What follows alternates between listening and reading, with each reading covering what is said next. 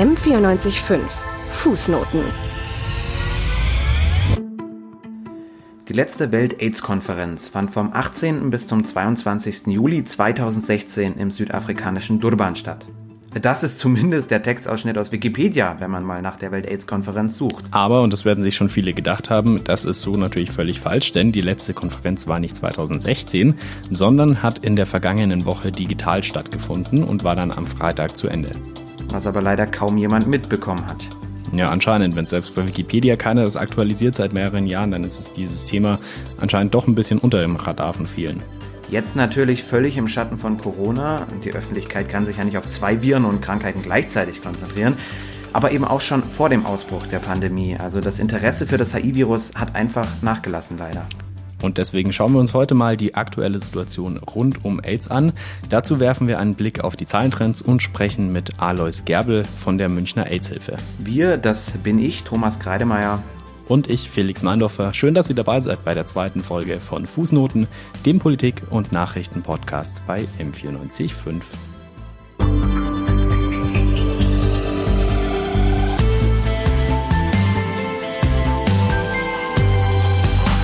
Fußnoten, was diese Woche zu kurz kam. Als erstes nochmal in aller Kürze die Basics. Ich meine, Aufklärungsunterricht ist bei den meisten doch schon eine Weile her. Das humane Immundefizienzvirus, kurz HIV, ist nicht dasselbe, ganz wichtig, wie AIDS. Das ist nämlich die Krankheit, die das Virus hervorrufen kann, nach einigen Monaten oder auch erst nach Jahren. AIDS ist dann wiederum eine extreme Immunschwäche. Das heißt, die Krankheit AIDS an sich verursacht gar keine Schmerzen oder ist tödlich, sondern sie macht einfach die infizierten Personen sehr, sehr viel angreifbarer für andere Krankheiten, die eigentlich eventuell harmlos wären, also zum Beispiel eine einfache Grippe oder auch Corona, was bei den meisten ja zumindest eher einen milden Verlauf hat. Und an diesen Krankheiten kann man sterben, wenn man AIDS hat. HIV ist, wissen wir, denke ich, alle vor allem sexuell übertragbar. Also grundsätzlich wird es übertragen durch die Körperflüssigkeiten Sperma, Vaginalsekret, Blut und auch Muttermilch, aber betrifft damit eben de facto hauptsächlich ungeschützten Geschlechtsverkehr und noch kontaminierte Spritzen, weshalb Erz äh, dann auch vermehrt bei Drogenabhängigen zu finden war oder ist. Jetzt ist es aber so, dass AIDS ja keine komplett neue Krankheit ist, sondern uns ja schon ein paar Jährchen verfolgt. Und deswegen hat Florian Gut mal die Geschichte von AIDS für uns zusammengefasst in 100 Sekunden. Schneller wissen, was los ist. Politik in 100 Sekunden. Heute AIDS. Das Jahr 1981 Los Angeles, USA. Bei mehreren homosexuellen Männern werden plötzlich seltene Lungenentzündungen festgestellt. Bald ist klar, die Männer leiden an einer Immunschwäche, entstanden durch eine neue, bislang unbekannte Krankheit. Ausgelöst durch das HIV-Virus erhält die Krankheit bald den Namen AIDS, Acquired Immune Deficiency Syndrome, zu Deutsch erworbene Immunschwäche-Krankheit. Weil zunächst vor allem Homosexuelle betroffen schienen, machten bald Bezeichnungen wie Schwulenpest die Runde. Doch das Virus verbreitete sich immer weiter und betraf immer mehr Menschen und eben nicht nur vermeintliche Randgruppen wie Homosexuelle oder Drogenabhängige. Um gegen die Vorurteile zu kämpfen, gab es in Deutschland ab Ende der 80er eine groß angelegte Aufklärungskampagne Gib AIDS keine Chance. Dabei wurde vor allem für Kondome geworben, wird das HIV-Virus doch hauptsächlich durch ungeschützten Geschlechtsverkehr übertragen. Tina, was kosten die Kondome? 3,99. Nein, 2,99. Die sind im Sonderangebot. Kondome schützen. Auch der AIDS-Tod von Queen-Sänger Freddie Mercury 1991 lenkte mehr Aufmerksamkeit auf das Thema und die rote Schleife als Symbol im Kampf gegen AIDS wurde etabliert. Sie wird heute oftmals am Welt-AIDS-Tag am 1. Dezember getragen. Lange galt AIDS als unheilbar und vor allem tödlich. Noch 2006 starben weltweit mehr als 1,6 Millionen Menschen an der Krankheit. Doch obwohl bis heute keine Schutzimpfung gegen das HIV-Virus existiert, gibt es inzwischen viele Medikamente, die den Ausbruch von AIDS bei Infizierten verhindern. Und so sind die Todeszahlen zumindest in westlichen Industrienationen inzwischen deutlich zurückgegangen.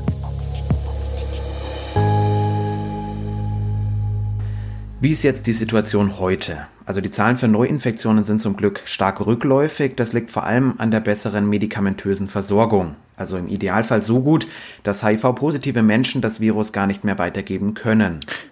Das HIV-Virus wird auch immer früher behandelt inzwischen, einfach weil es eine höhere Bereitschaft gibt, äh, sich testen zu lassen. Und es gibt auch verbesserte Testmöglichkeiten, sodass das Virus seltener unbewusst weiter verbreitet wird.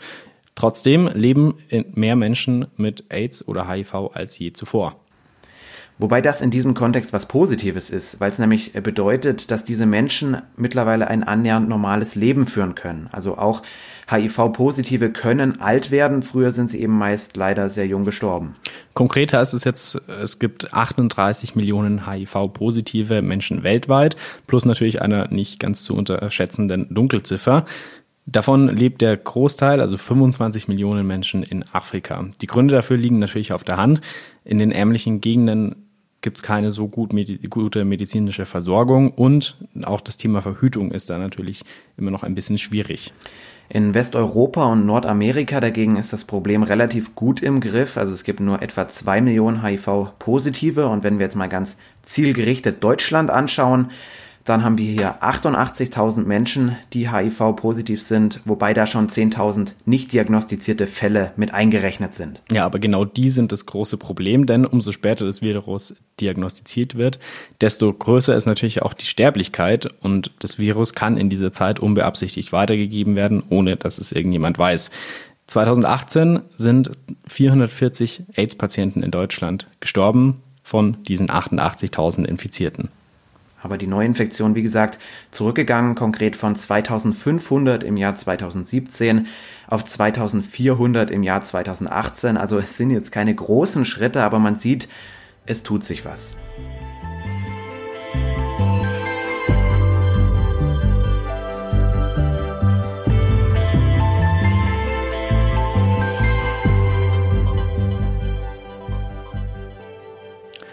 Es gibt immer noch keinen Impfstoff und auch keine Medikamente, die das Virus vernichten könnten. Das heißt, wenn man sich das einmal eingefangen hat, dann trägt man es ein Leben lang mit sich. Ja, aber was es gibt, sind hervorragende retroantivirale Medikamente, schweres Wort, zur Behandlung von Infizierten. Äh, die sorgen dann quasi dafür, dass AIDS gar nicht erst ausbricht oder die AIDS zumindest eindämmen. Also so, dass die von HIV betroffenen Personen dann eben zumindest keine übermäßig schlimme Immunschwäche mehr haben. Genau, und äh, das ist auch wirklich gut, dass der Stoff, also bei 95 Prozent sind diese retroantiviralen Medikamente dann auch erfolgreich und das ist wirklich eine gute Quote. Und es gibt ja dann noch so äh, die sogenannten PrEPs oder auch AIDS-Pillen, die verhindern, dass sich Menschen bei HIV-positiven Menschen anstecken, selbst wenn sie Sex ohne Kondom haben. Also das sollte man natürlich auf keinen Fall, äh, völlig klar, immer auf Nummer sicher gehen, aber äh, diese nochmal eine zusätzliche Absicherung. Absolut. Das Problem ist eher der Zugang. Von den 38 Millionen HIV-positiven Menschen weltweit haben 13 Millionen keinen Zugang zu Medikamenten und das ist natürlich wirklich ein Problem. Und diese Menschen müssten eigentlich möglichst schnell mit Medikamenten versorgt werden können. Ja, unbedingt. In Sachen Medikamente gab es heuer auch Neues auf der Welt-AIDS-Konferenz, nämlich das HIV-Medikament Capotegravir wurde vorgestellt. Das muss nur noch alle acht Wochen injiziert werden und soll dann trotzdem wirksamer sein als die tägliche Einnahme vom bisherigen Medikament Truvada. Also das könnte wirklich ein richtig großer Durchbruch sein und die Art und Weise, wie Menschen leben mit HIV auch in hohem Maße verändern. Das klingt ja ziemlich vielversprechend, aber ähm, wo wir schon beim Medikamententhema sind, wie ist es denn mit Corona gerade? Weil ich könnte mir schon vorstellen, dass in vielen Ländern es wegen der Corona-Regelungen, also den Lockdowns und den Grenzsperrungen, da auch zu gewissen Engpässen bei der Versorgung kommt mit Medikamenten gegen AIDS? Ja, absolut äh, richtig. Wie alles andere auch werden die Medikamente nicht überall produziert und manche Länder sind dann natürlich auf Importe angewiesen und die durften oder, oder dürfen eben in letzter Zeit vielerorts nicht mehr über die Grenze ist jetzt in Deutschland nicht so das Problem, aber zum Beispiel im afrikanischen Raum. Betroffene brauchen aber diese Medikamente zwingend und ich hoffe wirklich, dass das jetzt wieder besser wird, die Situation. Gut, das ist jetzt aber nicht das einzige Problem, das Corona für AIDS-Patienten mit sich bringt, weil wenn die Patienten nicht durch Medikamente geschützt sind, einfach weil sie es nicht wissen, dass sie infiziert sind zum Beispiel oder weil sie keinen Zugang haben, dann sind AIDS-Patienten natürlich Teil der Corona-Risikogruppe. Zum Glück können aber die meisten in Deutschland zumindest ihre Medikamente nehmen und der, der, der große Anteil weiß auch, dass er HIV infiziert ist. Und dann sagt die Münchner AIDS-Hilfe, dann ist das Risiko vermutlich nicht größer als bei jedem anderen auch.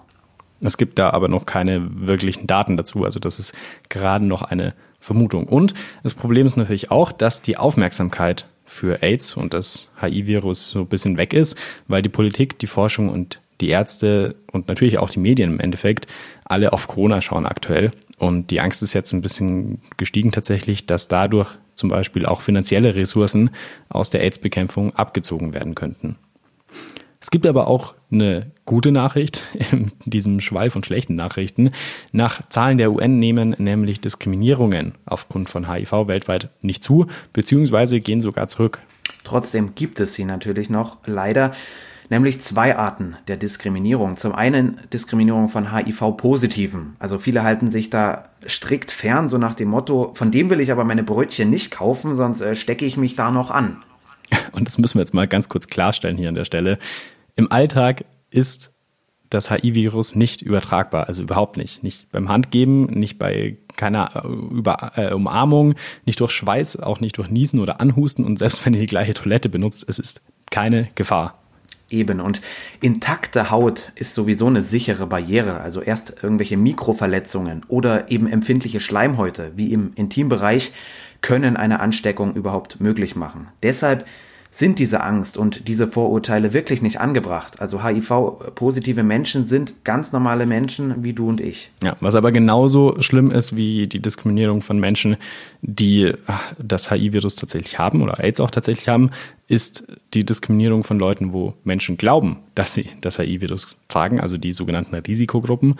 Äh, zum Beispiel homosexuelle Männer sind da ja besonders gefährdet. Das ist auch Fakt tatsächlich. Also 2018 sind zwei Drittel aller Neuinfektionen in Deutschland noch unter Homosexuellen gewesen. Ja, also das stimmt schon, aber zu Unrecht. Trotzdem werden Schwule dadurch abgestempelt als die mit dem HIV. Das stimmt einfach nicht. Und auch in der schwulen Szene zum Beispiel gibt es einen sehr positiven Trend also einen Rückgang von 2200 Neuinfektionen 2013 auf nur noch 1600 im Jahr 2018. Und deshalb sind so Sachen wie die aktuelle Blutspenderegelung zum Beispiel einfach nicht mehr okay. Hm, die Regelung ist tatsächlich ein bisschen schwierig. Ähm, die besagt nämlich, dass homosexuelle Männer nur dann spenden dürfen, wenn sie ein Jahr lang keinen homosexuellen Geschlechtsverkehr mehr hatten. Und das ist natürlich komplett illusorisch. Vor allem, weil Blutspenden ja eigentlich was Gutes sein sollen und die sollten jedem möglich sein. Und äh, es ist natürlich auch eine symbolische Geste irgendwie, weil dadurch halt weitere Vorurteile geschürt werden. Ja, und es ist auch relativ unnötig, wirklich, weil nach sechs Monaten kann man relativ billig und mit, mit wirklich, wirklich großer Sicherheit testen. Zur Sicherheit sagen auch Schwulenverbände, könnte man äh, drei Monate äh, Frist einräumen, das würden sie sich eingehen lassen aber ein Jahr ist einfach viel zu lange. Vor allem, weil andere Länder auch schon deutlich weiter sind, weil die einfach sagen, mit den genauen Bluttests ist so eine Blutspende einfach kein Problem von schwulen und bisexuellen Männern. Das ist keine größere Gefahr als die Blutspenden von anderen sexuell aktiven Personen.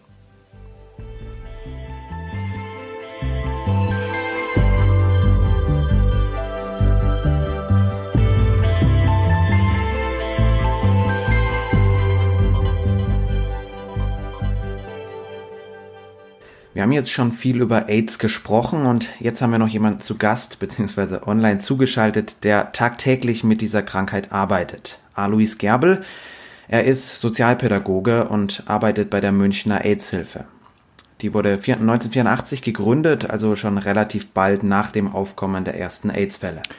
Lustigerweise war damals die AIDS-Hilfe noch gar kein richtiger Verein, so wie sie es heute einer ist, sondern eher so eine Art Selbsthilfegruppe von schwulen Männern, damals gab es einfach kaum medizinische Aufklärung über AIDS und man hatte einfach ein bisschen Angst vor dieser neuen Krankheit. Inzwischen ist die Münchner AIDS-Hilfe aber ein super strukturierter Verein, der viele verschiedene Projekte betreut hier in München, zum Beispiel das Café Regenbogen oder auch den Christopher Street Day, der am Wochenende stattgefunden hat. Herr Gerbel, vielen Dank, dass Sie sich für uns Zeit genommen haben.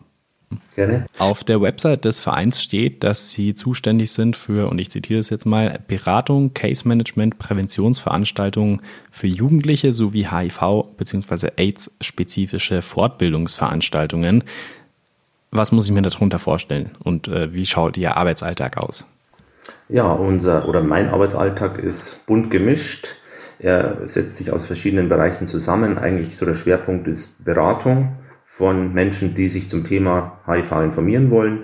Das sind zum einen Leute, die sich noch gar nicht infiziert haben, Gott sei Dank, aber ganz allgemeine Fragen haben. Dann gibt es einen Teil von Klientenarbeit, das sind dann HIV-infizierte Menschen, die ganz spezifische Fragen haben, eben dann zum Leben mit HIV.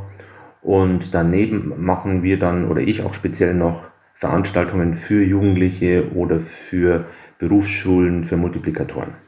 Die Corona-Pandemie überschattet ja aktuell ziemlich vieles. Auch das Thema AIDS als Ganzes rückt da wie auch andere Themen in den Hintergrund.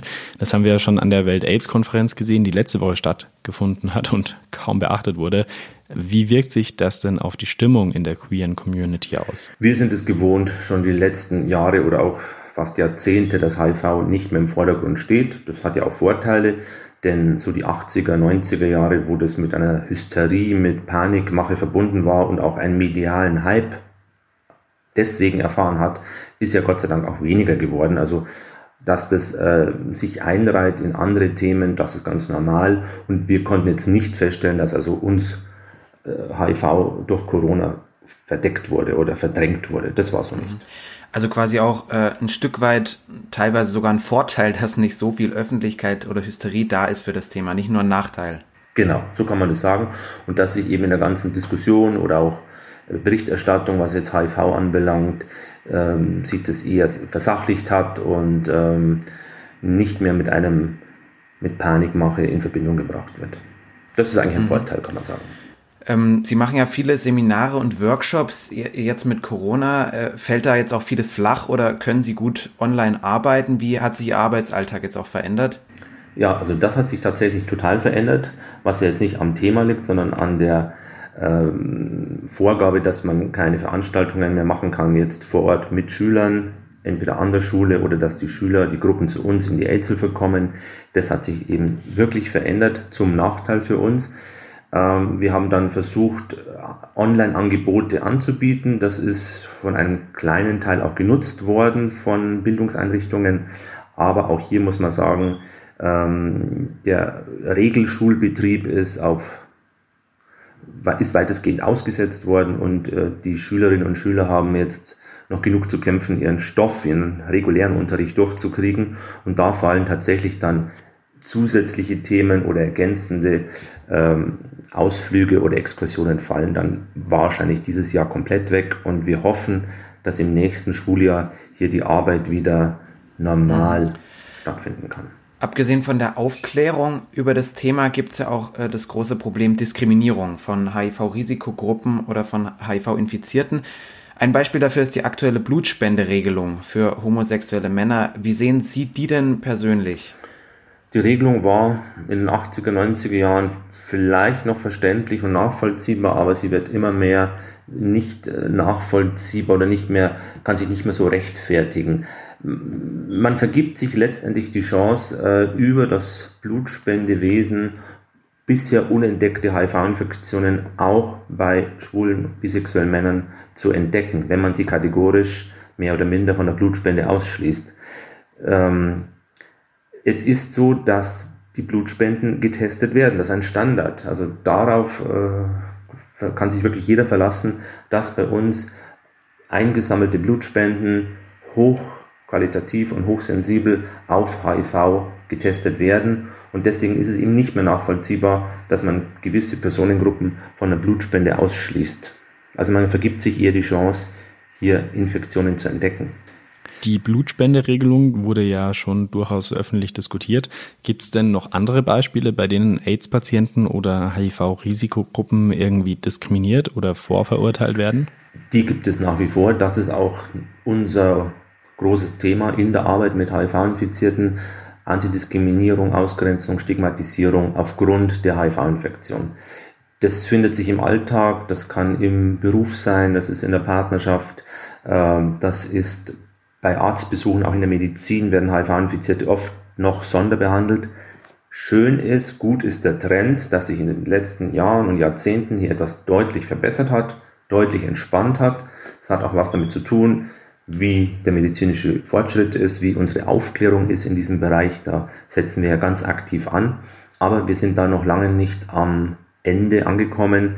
Ähm, das braucht noch Aufklärung und braucht noch Arbeit. Ich weiß nicht, inwiefern Sie da über Einzelfälle sprechen dürfen, aber haben Sie da vielleicht noch ein konkretes Beispiel, was Ihnen immer wieder begegnet? Mhm, ja, klar.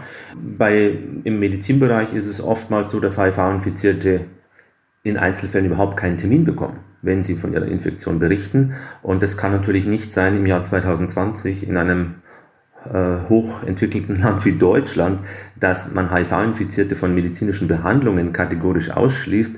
Also das ist ja nun wirklich spooky und unhaltbar in jeglicher Hinsicht, weil da ist bei diesen Ärzten oder medizinischen Personal ja nun wirklich die letzten 40 Jahre spurlos vorbeigegangen und die haben sich überhaupt nicht informiert und stehen auf Ansichten und Standpunkten oder Befürchtungen äh, des Jahres 1984. Das darf nicht sein.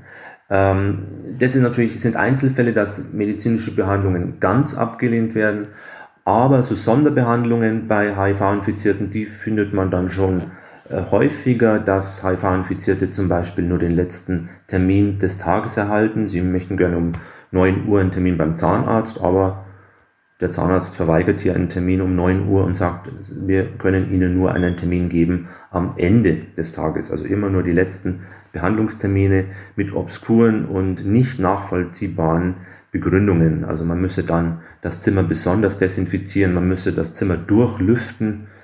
Äh, das mag vielleicht für Corona stimmen, dass hier eine Aerosol im Raum ist, wo man lüften möchte, aber sicherlich nicht bei HIV. HIV wird nicht über Aerosol übertragen und deswegen ist dieses Argument leider völlig falsch und rechtfertigt nicht, dass man HIV-Infizierte nur am Ende eines Tages behandeln könnte.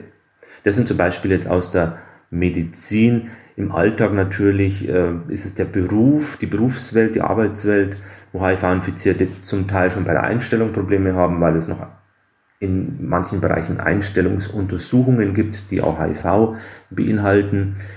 Es gibt keinen Beruf im Jahr 2020, den man bei uns wegen einer HIV-Infektion nicht ausüben dürfte. Das ist die Gesetzeslage, das ist die Rechtslage. Warum es aber dann immer noch in manchen Bereichen äh, den HIV-Test gibt, ist nicht nachvollziehbar.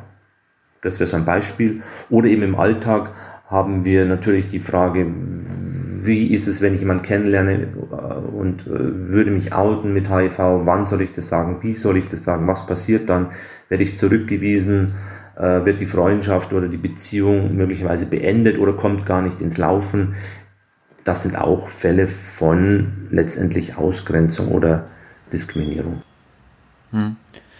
Jetzt haben wir äh, oder haben Sie ganz viel darüber geredet, was mit Menschen ist, die wissen, dass sie HIV haben, aber es gibt ja auch immer, die, immer wieder die Fälle von denen, die versteckt damit infiziert sind, ohne dass AIDS ausgebrochen ist.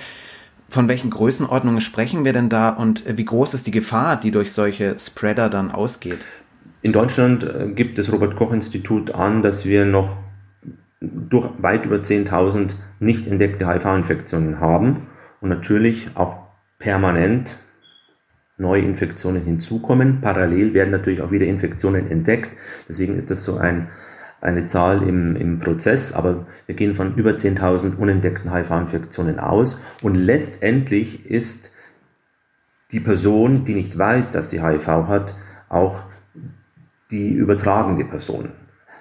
Die große Masse, also wir haben ja schon über 90 Prozent der Infektionen bei uns entdeckt oder so um die 90 Prozent der Infektionen sind entdeckt in Deutschland und die werden dann einer Behandlung zugeführt. Das heißt, sie bekommen Medikamente und sind damit überhaupt nicht mehr ansteckend. Auch das hat sich in der, teilweise in der Bevölkerung noch nicht durchgesetzt, dass eine Therapie vor weiteren Übertragungen schützt. Und deswegen ist es richtig, äh, dass die Leute, die nicht wissen, dass sie HIV haben, HIV weitergeben. Und man müsste hier nochmal ganz speziell eine Gruppe rausgreifen, das ist so vielleicht gar nicht allen klar. Die Infektion bei HIV wird nicht immer gleich stark weitergegeben. Ja, das wissen wir auch zum Beispiel von anderen Krankheiten, von anderen Infektionskrankheiten. Äh, die Infektion verläuft verschiedene, durchläuft verschiedene Phasen. Und in diesen Phasen ist die Übertragungswahrscheinlichkeit zum Beispiel beim ungeschützten Sex unterschiedlich hoch. Und wir wissen heute ziemlich genau, dass das allerhöchste Risiko einer HIV-Übertragung in den ersten Wochen nach der Infektion ist. Das heißt, eine Person, die sich mit HIV infiziert, ist für ein bis zwei Monate sicherlich hoch ansteckend, aber dann in dem weiteren Verlauf der Infektion, in der Latenzphase, wie das genannt wird, zwar noch infektiös, aber im Verhältnis deutlich, deutlich weniger ansteckend für andere. Ähm, und das heißt, eigentlich auf den Punkt gebracht, ein, die Menschen, die noch nicht wissen können, dass sie HIV haben, weil der HIV-Test ab sechs Wochen möglich ist, der angeboten wird bei den Arztpraxen oder bei den Gesundheitsämtern oder auch bei uns bei Checkpoint. Diesem, der HIV-Test ist ab sechs Wochen sicher möglich, aber genau davor liegt schon die Zeit, wo HIV am leichtesten übertragen wird.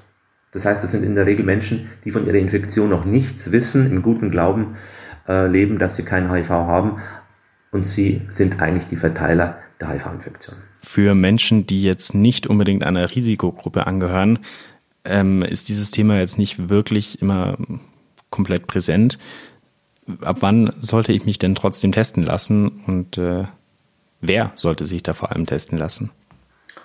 Naja, Risikogruppen, da müsste man definieren, was versteht man darunter, zu welchem Zeitpunkt und an welchem Ort. Ähm, die größte Gruppe der HIV-Infizierten auf, dieser Erde, auf dieser Erde sind heterosexuelle Frauen.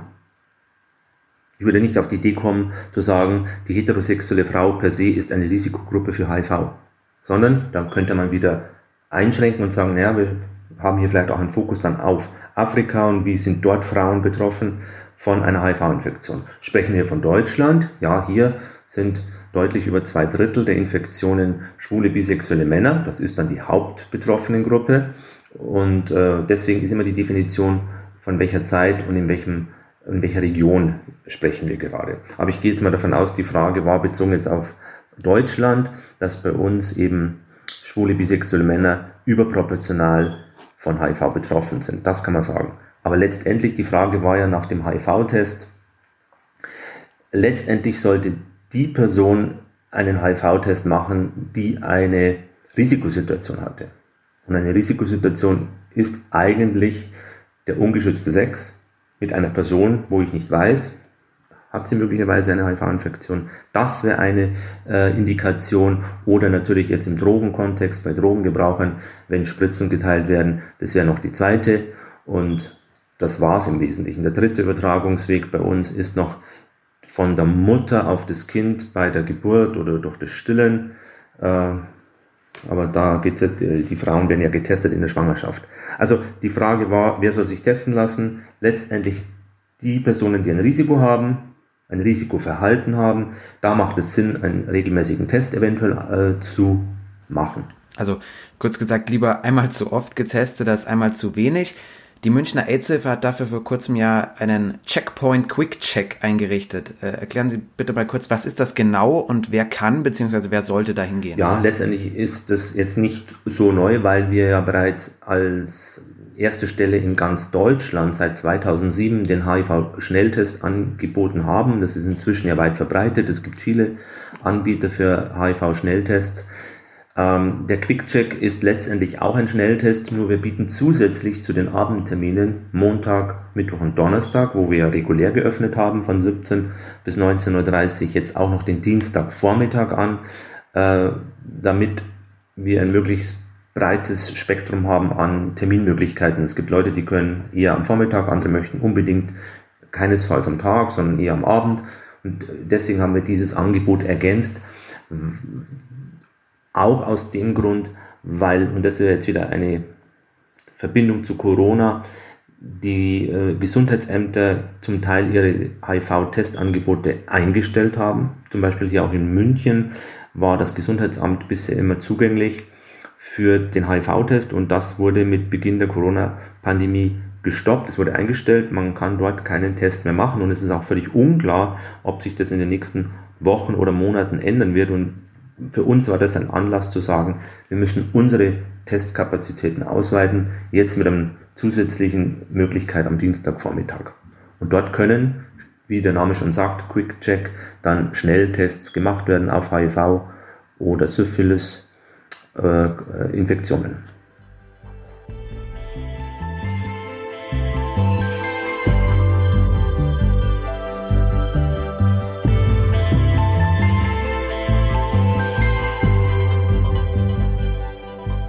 Also, wir fassen nochmal ganz kurz zusammen. Die Diskriminierung gegenüber Menschen, die HIV haben oder auch AIDS haben, ist immer noch größer als gedacht und das nicht nur bei dem Blutspendethema, was ja schon öfter mal diskutiert wurde, sondern eben auch in anderen alltäglichen Situationen. Zum Beispiel auch oder gerade beim Arzt, obwohl der es ja eigentlich besser wissen müsste.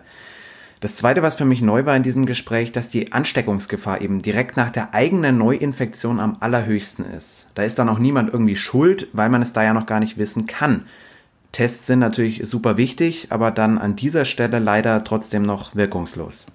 Ist halt auch einfach super unpraktisch, gell, dass man halt genau in dieser gefährlichsten Phase das einfach nicht wissen kann. Ähm, wobei wir dann halt am Ende doch wieder genau da rauskommen, was auch davor irgendwie schon im Wissensstand war. Benutzt Kondome, das ist einfach die sicherste Variante. Das kann man als Fazit stehen lassen. Zum Schluss noch der Hinweis, mehr Infos zu dem Thema und auch zu unserem Gesprächspartner gibt es natürlich auf der Webseite der AIDS-Hilfe. Das ist www.münchner-aidshilfe.de. Da gibt es dann auch Infos über die Checks der AIDS-Hilfe, die genauen Uhrzeiten und was getestet wird.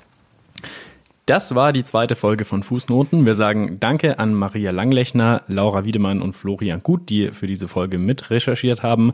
Verantwortlich für diesen Podcast waren Johanna Hager und Laura Wiedemann.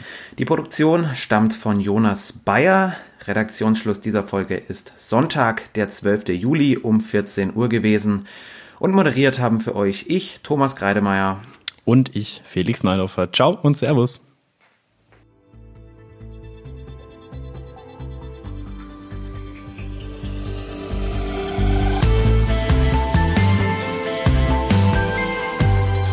Fußnoten, der politische Nachrichtenpodcast von M945.